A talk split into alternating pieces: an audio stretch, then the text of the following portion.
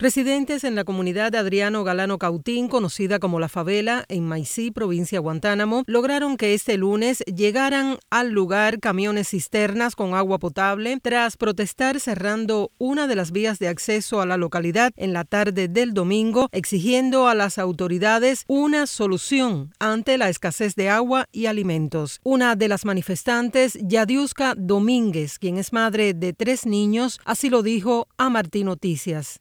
Que hicieron fue llenar la cisterna y mandaron a buscar cuatro pipas más y fue que echaron agua. Y todavía la mitad de la gente no ha cogido agua aquí. Ya tienen hasta tanque para las personas que no tienen tanque. Ayer hicieron un listado para darle los tanques. La protesta se dio a conocer a través de videos posteados por Yadiuska en redes sociales. Yadiuska nos aseguró que el lunes fue amenazada a consecuencia de estos videos. Fueron los jefes de la policía y los jefes del gobierno que vinieron ayer también. El primer secretario del partido la del agua, seguridad del Estado para Guantánamo. Vinieron y me dijeron que si yo seguía subiendo videos me iban a, buscar todas las cosas de mi vida, todas las cosas iban a averiguar y lo iban a subir también a internet. Y dice, no, te estamos diciendo, porque si tú sigues haciendo videos tú puedes ir preso, porque eso es delito.